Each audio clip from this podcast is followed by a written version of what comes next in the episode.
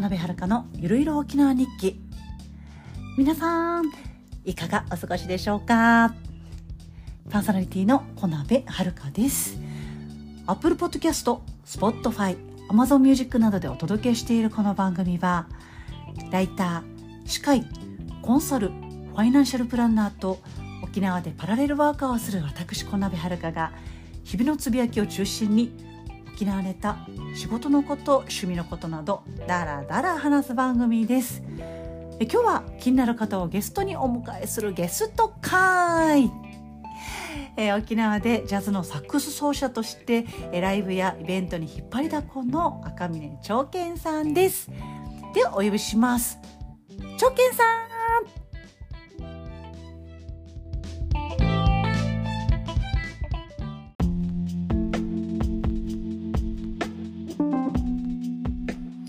長健さん。はい、聞こえておりますよ。ああ、こんばんは。はい、こんばんは。さあ、今日は夜9月の17日。すごい、夜中の1時4分でございます。本当ですね。うん、赤嶺さん、こんな夜中から本当ありがとうございます。いいえ、よろしくお願いいたします。さあね、今日は特別ゲストをお招きしています。さあ、沖縄でジャズのサックス奏者として、え、ライブやイベントに引っ張りだこの赤嶺長健さんでございますけれども、さあ今日ですよね。今日の9月17日日曜日、えー、夕方になりますでしょうかね。えー、沖縄県のね、中部、え、沖縄本島の中部にあります宜野湾市というところにね、え、JJ というライブハウスがございまして。で長健さんが出演する、えー、ライブがあるそうなんですけれどもさ今日この告知と、えー、赤嶺さんにいろいろとちょっとね赤嶺さん自体にもといろいろとインタビューしてまいりたいと思います。よろしくお願いします。はいこちらこそよろしくお願いします。はい。では赤嶺さんあの早速なんですけれどもねあの軽く、えー、自己紹介お願いできますでしょうか？はい。えー、っとですね。うん自己紹介ですね。私はもともとあの、うん、えー、まあ学生時代吹奏楽から入ったんですが、でその後大学の頃からオーケストラやりましてオーケストラでクラリネット吹いてたんですね。はい、それでその後、うん、少しちょっと、うん、体壊しましてクラリネットが吹きにくくなったものですからそれでジャズへ転向しましてカバーキーです。えー、クラリネットリングキーのものですがちょっと指が苦しくてですね。それでジャズの世界に入ったような形ですが今ではもうそれが、まあ、今私の楽しみの一番でございます。で赤嶺さんもう本当に毎日どこかでジャズ吹いてるんじゃないかっていうぐらい私あの沖縄のジャズのプロの方の中ではもうもう引っ張りだこでもう大忙しの方だと思ってるんですけれども。そんなことはないですいやいやだから夜中しか開かないんですって。でもあのジャズの方ってねあの夜のこの時間帯がちょうど活動の時間なんですよね。そうですねかなり多いですね。そうですよね、うん、ライブハウスとかジャズバーとかで演奏するのもねあの夜中の例えば2時とか3時で終わるっていうのもね珍しくないんじゃないかと思うんですけれども、はい、よかったです今日空いてて。いいえ よろしくお願いします。もう明日午前中からまたリハがありますので。ああ、そっかそっかそっか。そっか、明日、今日だ。あ、今日です。今日です。はい、じゃあ早く、えー、ラジオを終わらせて早くあの長慶さん眠らせなきゃ。はい、よろしくお願いします。お願いします。ではちょっとあのまずはね告知からあの、はい、PR、えー、入れ込みたいと思いますけれども、えっ、ー、と今日のねえっ、ー、と夕方のライブの、えー、お知らせいただけますか？はい、えー、今日はですね、えー、普天間の方だと、宜野湾市、まあ、普天間の方ですね、そちらの方の JJ さんの方で、えー、本番、本番というか、我々の本番開始が8時でございます。うん、はい、8時から2ステージの予定で、えー、まあ曲は何曲なるかちょっとまだはっきりしませんけど、えー、スタンダードジャズを中心にあの聞いてもらおうかなと思ってます。ですからグラン、えー、グレン・ミラーとかですね、カウント・ベイシー。まあ、そんな感じで皆さんがお耳に馴染みのあるジャズを聞いてもらおうかなと思っております。うんねジャズレキオスさんといえばもう本当にあの沖縄の先鋭なもう引っ張りだこなミュージシャンだらけなんですよね蓋開けたらね。あのバンバスのねのトランペットの川端さんもすごくギャグばっかりで面白い方ですよね 本当ね。そうそう本当にどのあのえーと、サックスだったりトランペットとかトロンボンとかね他の楽器の方も本当にあのもうあの私たちアマチュアのあのミュージシャンからするとみんな雲の上の方々ばかりなので。いえいえそんなことないですよ。で今回はですね、あのレキオスっていうバンドの母体に、はい、えっとプラスをして、え若い人を育てたいというそういう希望があったものですからそれでビッグバンドにしまして。あね、はい、いいつもはレキオスさん11人ぐらいの編成でしたかね。ねうん、はい。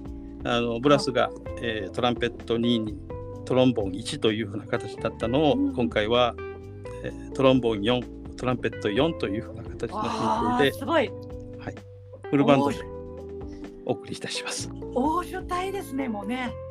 それで一応名前をですね、ビッグレヒオスと。なるほど、なるほど。はい。いつもは、えっ、と、えっと、レキオスさんの名前になんか冠名ありましたでしょうかね。冠名というか、まあ、ジャズレキオスというふうな形で呼んではいるんですが、実際のところ、もうお客さんの要望で何でもやります。何でも。ですから、レパートリーは。演歌から。いろいろやります。かもレキオスさんって言ったらホテルとかジャズあそうですね,、まあね、そういったところの演奏が私すごく多いイメージなんですけれども、まあうん、コロナ前ですとホテルであの、まあ、週1というふうな形で入ってましたが、うんうん、まあ、今のところあのホテルさんがあまし景気よくくれるもんですから。そうですよね今ね、はい、で今はですねまあ月、えー、そうですねああのまあ老舗のグーワさんで、えー毎月第4土曜あ第4日曜日ですね、うん、えー、させていただいております。あとあのいろいろと他にもあのちらちらと 出てきておりますが、まあ、できるだけ、えー、この時にですね少し力を蓄えて皆さんにまたあの楽しんでいただけたらというふうな形で思っております。はい。ね、しかもなんかあの今日の、えー、ライブってあの通常のそのポップスとかあのロックの方々がね演奏するジャズではなくあの通常のねライブハウスにあのジャズのビッグバンドが登場するっていう本当に珍しい体系だなと思ってるんですけれども、なるほど。うん、しかもあのあ初めて JJ っていうか、あのまあ、見てですね、ええ。うん、あのちょっとなんですかねどういう響きかちょっとよくわからないんですが、うんうん、一応は生音で勝負したいなと思ってはいるんですが、で聞いてもらえるかどうかちょっとよくわかりませんが、えー、えー、えー、ちょっとロックとはやっぱり全然違うと思います。うん、でもね JJ さんといえば本当にキャパがものすごいあの広いですからね。ですねびっくりしますね。うん、敷地もすごい広いですので楽屋もものすごい広いですのでねスクリーンとかもあったりとかね、はい、大きいスクリーンがありますね。うん、あれ120、120インチぐらいあります。もっとありますかね。うんうん、すごいでかいです。うん、あとはあの SNS とかであのそのまま同時配信とかする時もありますしすごいいろんなことに挑戦されてるライブハウスで、うん、そういったそのポップスとかねあのロックのライブハウスでジャズが聴けるってしかも500円で聴けるってもうレキオスさん挑戦したら、ね、挑戦しましたねと思いました私。いやあのビッグレキオスとしてはこのライブっていうのは始めたのものですから、うん、ですからあまああまし欲張っても皆さんに聞いていただければというような気持ちで。うんそうですよね。あの以前にあの沖縄県立図書館と沖縄えっ、ー、とととバスターミナルがあるところのターミナルカフェだったかしら。あ沖縄ポータルですね。はい、そうそうそう。そこであの親父沖縄の親父バンドっていう業界のね方々の方とその中でレキオスさんも確かやられてましたもんね。はい、やりました。はい。しかも路上ライブとかもレキオスさんされてましたもんね。はい、路上でもやりました。だから私ですねあの沖縄にビッグバンドって10個あるかないかぐらいだとは思うんですけれどもあのあまありますかね今ね。もっとあると思いますあそうですか、はい。ね今アマチュアとプロのバンドを合わせてまあ10個、まあ、それぐらいなのかなとは思うんですけれども、まあでも、ね。うちも少し毛が生えたぐらいの。またまたまた。ねレキオさんって言ったらもう本当にプロのかっこいいミュージシャンばっかりしかいませんからね。もう本当に。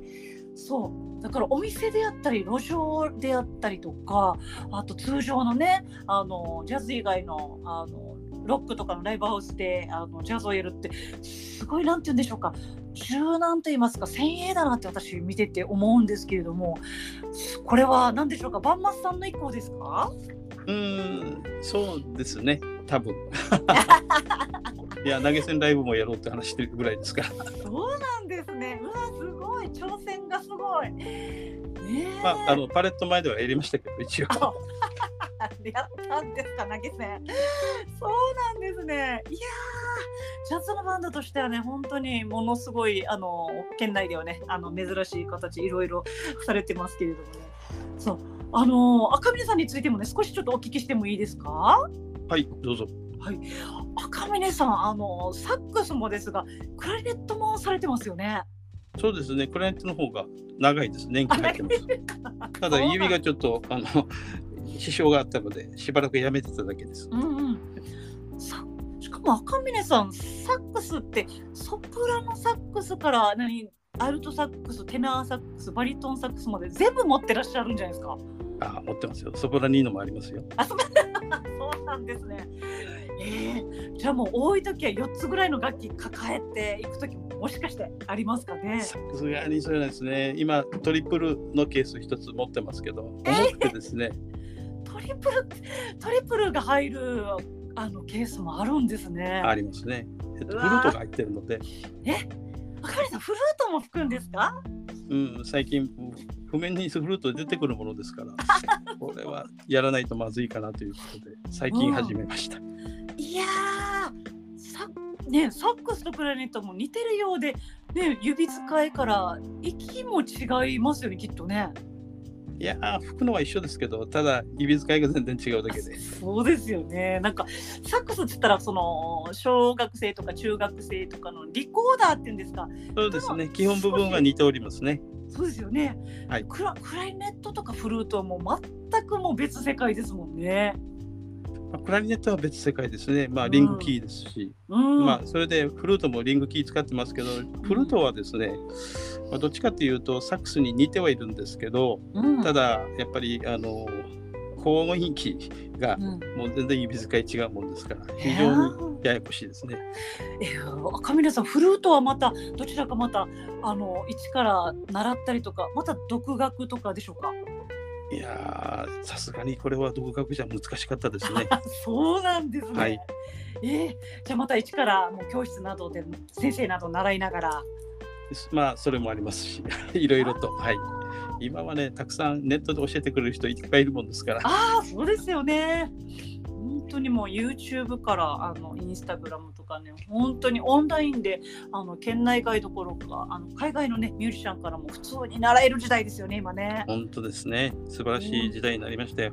本当ですね。はいそれでちょっと赤嶺さんとね以前はその FM 局の方でよく私ラジオのゲストに 赤嶺さんしょっちゅうお呼びしてたんですけれどもまさかインターネットを使ってラジオの番組で赤嶺さんをお呼びする時代が私は来ると思わなかったですこうやって。本当ですね。も 本当にうびっくりしますよ。本当にですね赤嶺さんあのーこのえっ、とアップルのこのポッドキャストとかえっ、とこの Spotify さんとか Amazon さんのポッドキャストに出演されるのも今回初めてですかね？初めてです。ああ嬉しいですむちゃくちゃ そうなんですよあのーそう演奏がねあのー生演奏とか音源とかがちょっと著作権の関係上でねあのできないっていうことがあってなかなかミュージシャンの方お招きあのする機会がなかなかないんですが赤嶺さんは一つ返事で「どうぞ」いやもうって言ってねすぐ行ってくださってめちゃくちゃ嬉しかったですもん本当。いえいえ、こちらこそ。はい、ありがとうございます。さあさあさあ、このラジオね、あのー、8割が日本からで、なぜか、えー、残りの2割がアメリカから聞いてる方がね、あの多いという、なんか、あのちょっとユニークなことになっておりますけれども。すごいですね。ね、本当です。非常に、うん、まあ、グローバルな形になりましたね。本当ですね。うん、さあ、上根さん、あのもう少しちょっとインタビューさせていただきたいんですけれども。上根さん、サックスってもう一度聞いてもよろしいですか？いつ頃から始められたんですか？うん、そうですね。二十年。あちょっとはっきり覚えてないですね。20年もっと前かな。そのぐらいからですね。が学生時代の吹奏楽から始まったとおっしゃってましたっけね？あそれはですね、まあ、遊びでちょっと、うん、あのそういう学生でもビッグバンドみたいな感じで演奏会とかあるときに、うん、持ち帰ってやったりはしましたけど本格的にやったのはもう20年ぐらい前かな。ちょっと体壊しましてね、えー、あのカバーキーしかできないような状態になったもんですから。うん。えじゃあ吹奏楽学生時代の吹奏楽ではクラリネットの方をされていたんですか？そうですずっと。うわもしかして中学校中学1年生とかからですかそうそうそうですそうですえー、そうなんですねでオーケストラでもそのままクラリネットされてたんですか？そうです。えー、そうですか。そしたら大学何年生か4年生かぐらいからサックスに転校とかですか？いや、違います。サックスはもう30代、えー、もしかしたら40代入ってからかな？30,、うんうん、30代、40代に入る手前ぐらい、そのぐらいですかね。うんうんうん、そうなんですね。えー、今、えーがかける100でちょっと古い句ですみません。映画かける100あのオーケストラも結構長かったので、うん、30, え30年はやってないか。30年はやってないかな。うん、30年はやってないですね。うん、クライネットはもう30年近く？クライネットはもっと長いですよ。ええー、13歳からだから。そっかも大変大変。大学入ってからオーケストラでクラリネットっていうふうな感じですね。うんうんうん、だから私なんかもうあの第1回のメサイアから吹いてますから。うんうん、あの沖縄のですか？そうです。沖縄交響楽団さんの。そうそうえ第1回のメサイア。そうです。ええー、もうびっくりします本当ですか？あの時のメサイアから参加されている方今の団員さんでお一人は私聞いたことあるんですけどお私が聞いたことあるのお一人ぐらいですね。バイオリンの方でですね。それぐらいじゃ赤嶺さんもちょっと行きた化石じゃないんですが。そんなことない もう今はなき竜兵文化会館となるもので練習しましたので、はいはい、ええーそうなんですよね沖縄ってその、ね、戦争の後はあの米軍がね沖縄のこの子どもたちっていうかねこの子どもたちのこの文化とかそういったものをね、えー、と支援といいますかですねということでねこの竜兵文化会館でしたっけ？竜兵にありました。うんうんうん、あの図書館の斜め向かいですかね。うん、ね音楽とかダンスをあのやってたあそうですね。うん、ホールが作られました。練習場で向こうまあ、使ってやりましたけど。あそうですか。はい、ええー、そっかじゃあクラリネットからまたサックスに移動した時ってサックスは何かまた教室などに通って始めたんですか？いやそれはないですね。え自力でですか？自力っていうか、うん、なんていうかすぐ入りましたよ。かクライネットやってるから少しちょっと容量は一緒だなと。うんそうなんですがやっぱり吹き方がちょっと違うので、ええあのそこの部分だけですね最初は、うん、えー、要はそのやっぱりクラシックから入った人というのは吹き方違うんですよ。あそうですか。はいノリが違う。そうかもそうかも。じゃあの全然ちょっとプロの方目の前にしてちょっとお恥ずかしい話ではあるんですがあのビッグバンドに最初アマチュアのねビッグバンドに入る時にやっぱり入った時にあ吹奏楽やってたんでしょうってすぐ言われましたもん。あすぐわかりますね。そうそうそうそう。うん、あのその時は私もわからなかったけど、あと今だったら、あなるほどこんなだったなと思います、吹奏楽出身の方が入ってきたら逆にそれを思うんですね。まあいいところもあるんですけどね。でもやっぱりその曲自体がそういうノリじゃないので、うんうん、まあ、ビートが違うっていうか。そうですよね。うん、えー、じゃあサックスはもう独学でしょうか？独学まあサックスの先生っていうのは、まあ、まだ私知らないので 多分、えー、すごい。見ようまあ、いろんなところで先輩たちに教えてもらってですねうん注意されながらうんうんうんうん。今ここにあるような感じですね今でも怒られたりしますけど、ままたまた本当ですか？ええいやでもねあのね、まあ、独学と言いつつまた先輩に教えていただきながらって言いつつですけどでもこれ独学は独学ですもんねだどなたかにねあのレッスン習いに行ったとかじゃないですもんね。まあそうですね。うんまあ我々我々の頃っていうのはみんな先輩たちがいろいろとまあ,、うん。あのそういう合宿にしてもうん。親切に教えて、まあ、厳しくうん。やっていただきましたから、うん、でもサックスをやってすぐこのジャズの世界に入ったってきっかけって何でしょうか？ジャズバンドに入るきっかけって。ああきっかけはやっぱりこの指の問題もあるんですが最初にやったのはデキシーですね、デキシーランってやつ、えーうんデキシーランドジャズですとクラリネットありますよね。あなるほど。で、えー、デキシーランドジャズの中にはサックスはテナーサックスがあるんですよ。うん、だから、えっと、ジャズ入りはテナーサックスから入りましたね。ただ私はその前からもうあの要するにクライアントも持ってましたけど、うん。サックスも好きだったので楽器は持ってました。じゃあサックスはテナーサックスから最初始めたんですか？そうですね。あの自分で持っているのはテナーとアルトアルトアルトの方が長いんですけどねそっかそっかそっか。じゃあそのバンドとしてはテナーサックスからあの最初に始めて。うんあのこれはあのビッグバンドではテナーサックスというよりもそうですね。そうですね。なんだろうな。まあ OJ のジャズオーケストラではバリトンから始まりましたのでええね教えと言いますとあの沖縄のね沖縄ジャズ協会を、えー、とアルファベットでしましたらね沖縄ジャズコ、えー、ジャズアスアシエアソシエートでしたっけ？あジャズ協会ですねはい OJ ですねそうですよね。うん。え、でも、なんかすごくないですか？サックスを自分で買って、また先輩たちから教えてもらって。これバンドに呼ばれたきっかけって、どういうきっかけで呼ばれていくんですか？うーんちょっと今思い出せないんですけどやっぱり、はい。うんあの知り合いからここれやらないかみたいなそういう声かけていただいただいてそれからだったと思いますね。そしたら、まあ、結構あちこちうんうんうん。これもいけるんじゃないか。ここでも、うちのバンドでもいけるんじゃないかとかね。まあそんな感じでこん。なだったかな？よく覚えてないです うんうんうんうん。そうなんですね。そしてなんかあのーちょっともう少し聞かせてくださいね。あのプロのそのえっと奏者演奏者として活動したのってもうじゃあこのサックス始めたこの40代入る頃っていうことになりますでしょうか？うんただまあ今考えると恥ずかしい話ですけどもう全然ダメでしたね。あまあそうなんですか。まあ今でもまだまだだったと思う思うんですけどね。いやいやいやいやいや、カミネさんめちゃくちゃかっこいいですからね、もう本当。ええー、カミネさんもそういうあの最初の頃もね、あったんですね。これね、あの聞いてる方はむちゃくちゃ面白いと思います。なか。なかカミネさんのこういった話聞く機会、なかなかないんじゃないでしょうかね、皆さん。うん。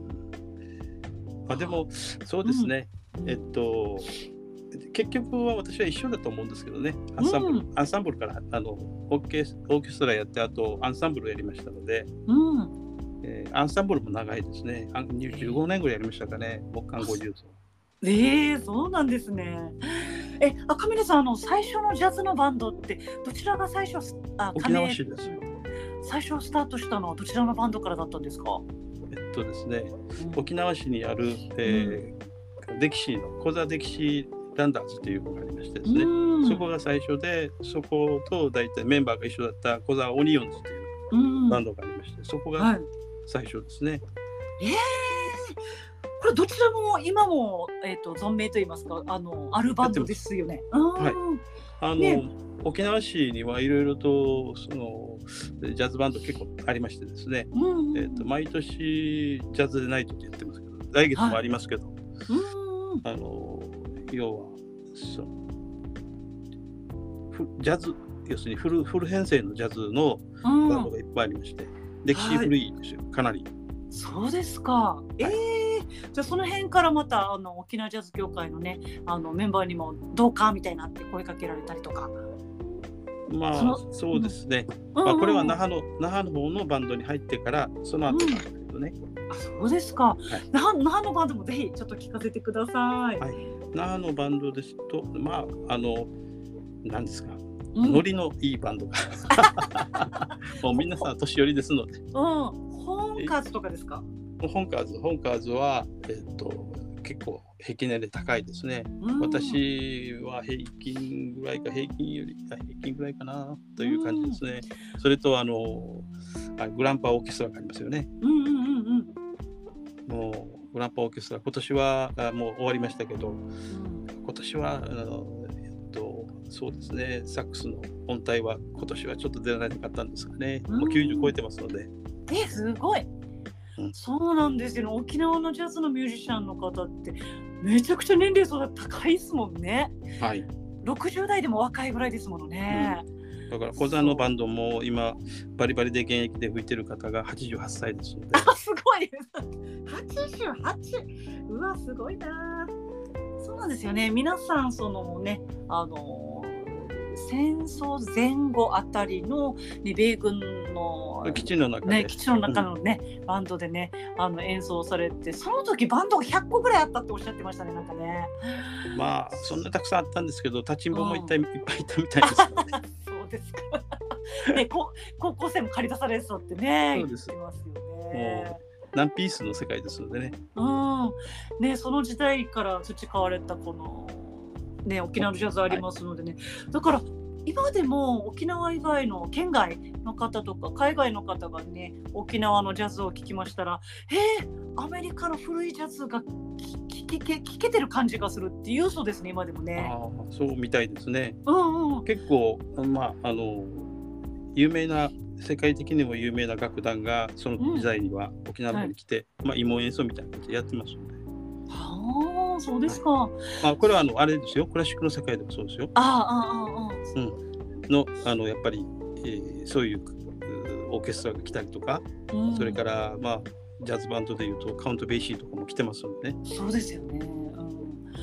うん、ねだから彼らがあのね沖縄のジャズ聴いてもあら古いあのアメリカのジャズのなんか音色あのメロディーが聞こえてるようだっていうことでね。ノリが違うんでしょうねと思いますね。うんうんうんうん、要するに正確に吹くっていうまあ重要ではあるんですが、うん、あのプラとしてはですね。だけどやっぱりノリが違います。うんうんうん。だから音が小さいとか大きいとかそういうことじゃなくても勢いが違う勢い。あと何でしたっけ？あの沖縄のあのジャズクラブとかジャズバーってあの飛び入りでお客様がねあの演奏で入ってももうウェルカムウェルカムであのプロの方がそうですね。特に演奏するんですよね。うん。あの歌の方とかですね。やっぱりちょっと、うん、あの腕に自信がある方は一緒に、うん、ただビッグバンドではなかなか入りきれないもんですからあのそうですよね。あれはあのどうしても譜面があるので約束事を守らないといけないので。ええええええそうなんですよね。だから沖縄の本当にジャズってすごいユニークだなと思うんですけれども。そうそうこうやってねたくさんあのやっていらっしゃる赤嶺さんですけれど赤嶺さんなんとなんと私赤嶺さんが音響の音響マン音響マンされてるって聞いていやもう趣味ですいやさいや私赤嶺さん音響やってるの知ったのってこの5年ぐらいなんですけれどもあカミラさんまたよく音響すごいなと思って見てるんですけれども。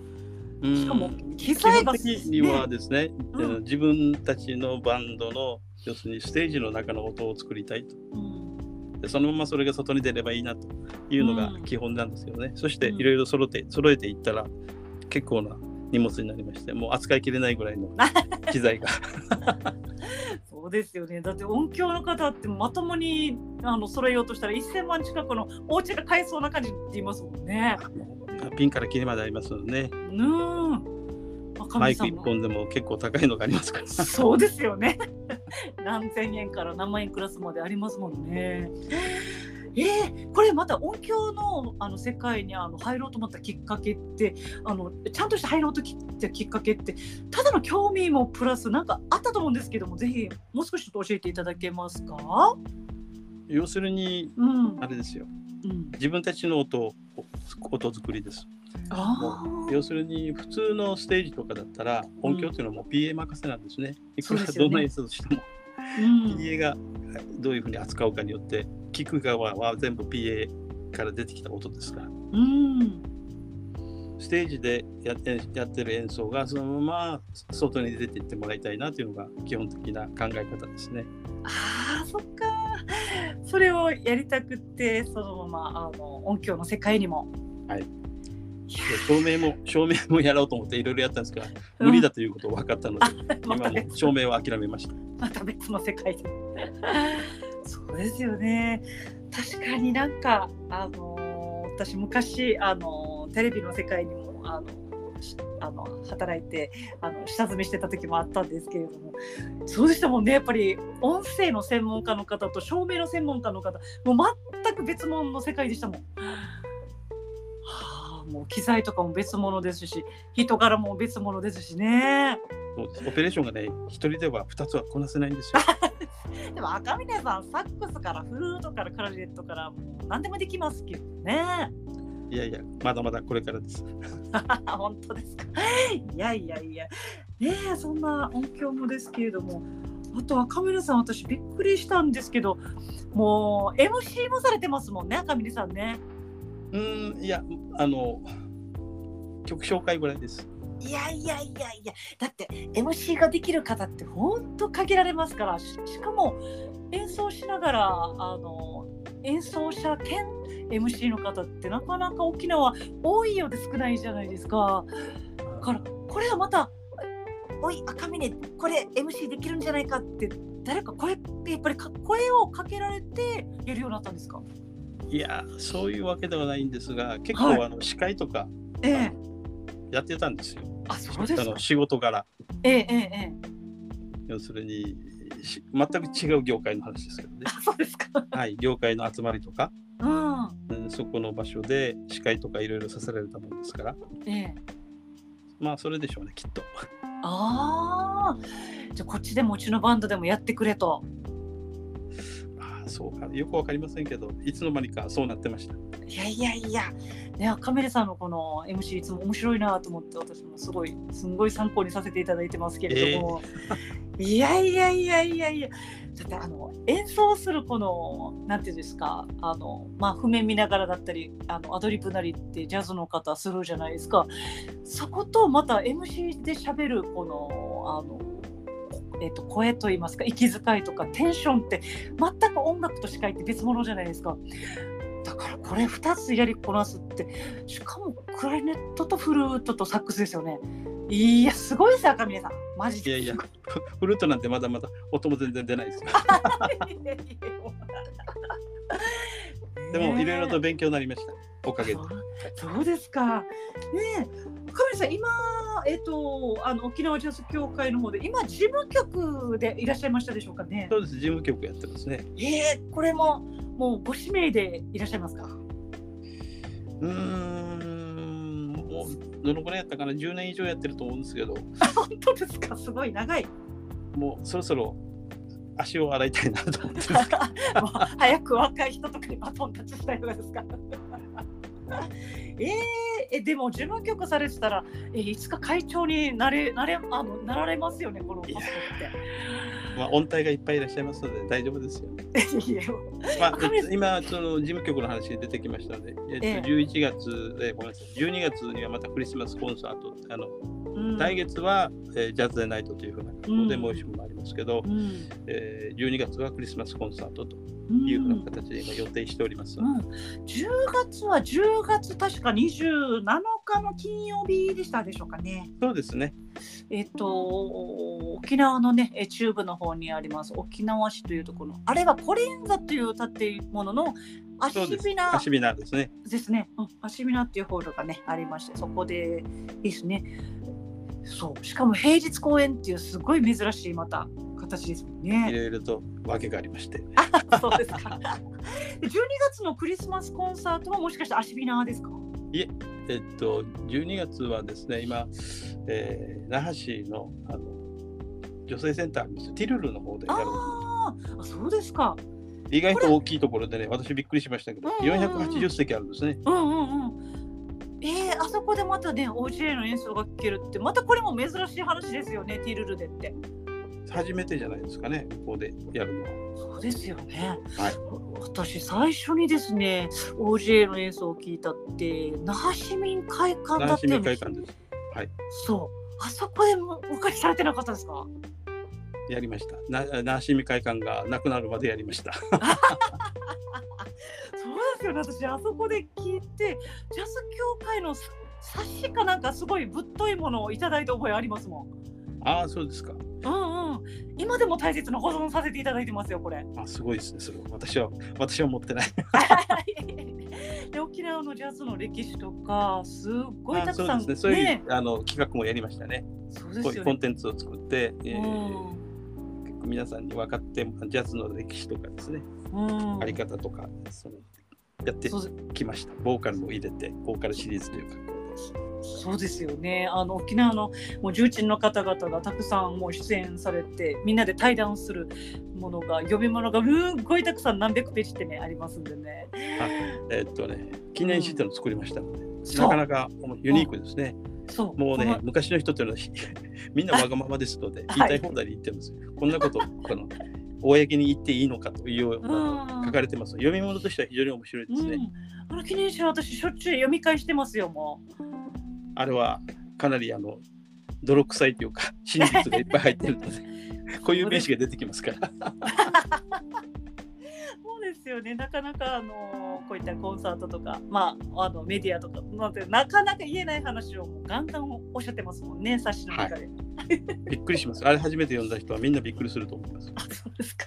読み物としては、うんドキュメンドキュメンタリーで、うんうんうんうん。みんな違うこと言っってるけど、うんうんうんうん。ね沖縄ジャズ協会またねあの CD などもね発売されたりとかしてますもんね。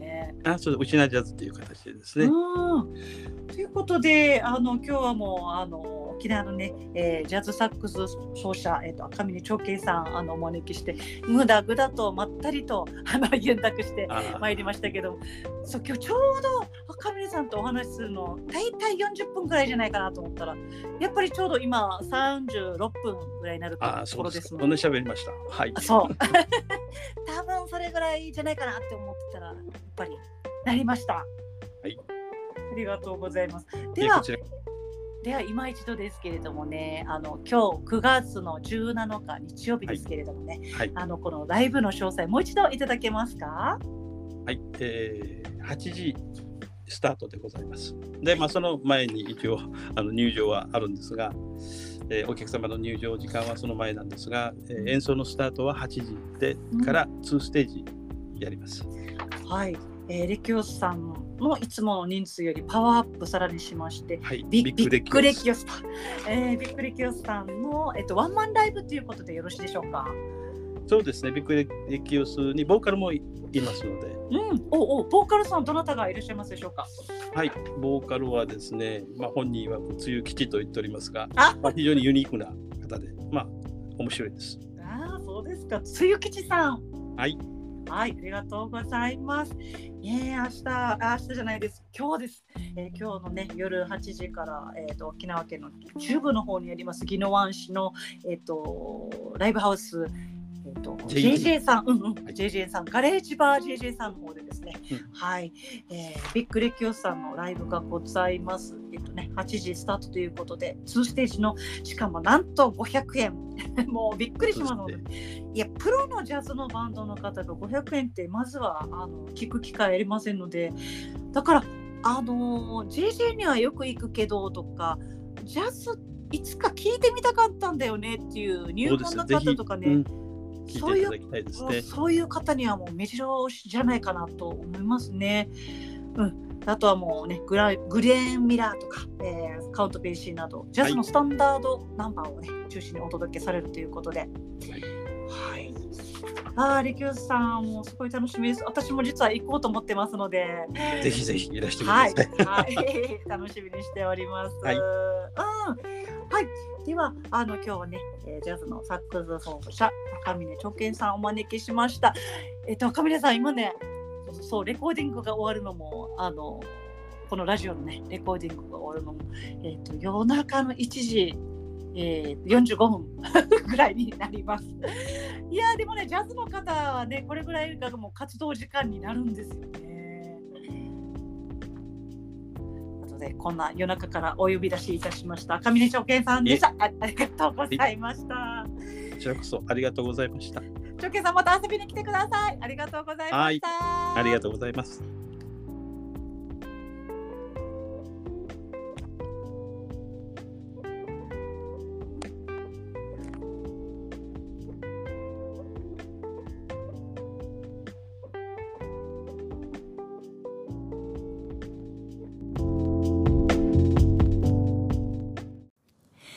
小鍋遥のゆるゆる沖縄日記。